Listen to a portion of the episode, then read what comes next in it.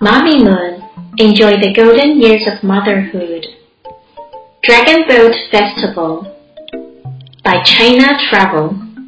Do you know why we wrap rice dumpling? It's to celebrate the Dragon Boat Festival. Do you know why we eat zongzi for the Dragon Boat Festival? There are lots of stories and legends about it. Today, I'll tell you the most famous one. Long, long time ago, there was a famous patriotic poet, Qu Yuan. He was born into the nobility of Chu state during the Warring States period.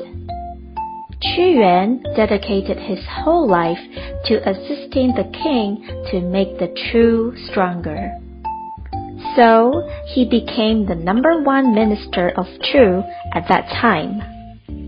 One of his ideas was to unite the equally powerful Qi state to resist the most powerful Qin at that time. However, as a group of nobles were very jealous of Qu Yuan, they often spoke ill of him in front of the king. Finally, Qu Yuan was driven out of the capital and exiled to remote areas.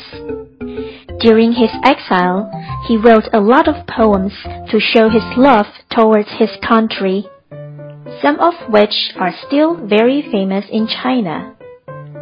In 278 BC, the capital of Chu was broken through by the Qin army.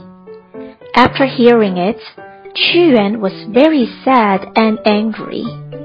On the fifth day of the fifth lunar month, he threw himself into the Miluo River and died for his country. After hearing the sad news, the people of Chu mourned and went to the Miluo River. Fishermen rowed their boats and tried to salvage his body from the river. They threw rice balls, eggs, and other food into the river, hoping that the fish, shrimps, and the crabs would eat the food and wouldn't bite Yuan's body. An old physician poured a jar of realgar wine into the river to stun the dragon. But unfortunately, people did not find Yuan's body. To send their condolences, people swung their boats above the river. Later, it developed into dragon boat racing. People came up with the idea of wrapping rice with bamboo leaves and tying them up with colored thread, which later developed into zongzi.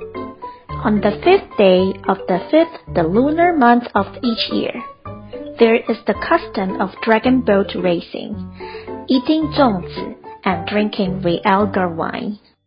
People do these activities to commemorate the patriotic poet Qu Yuan.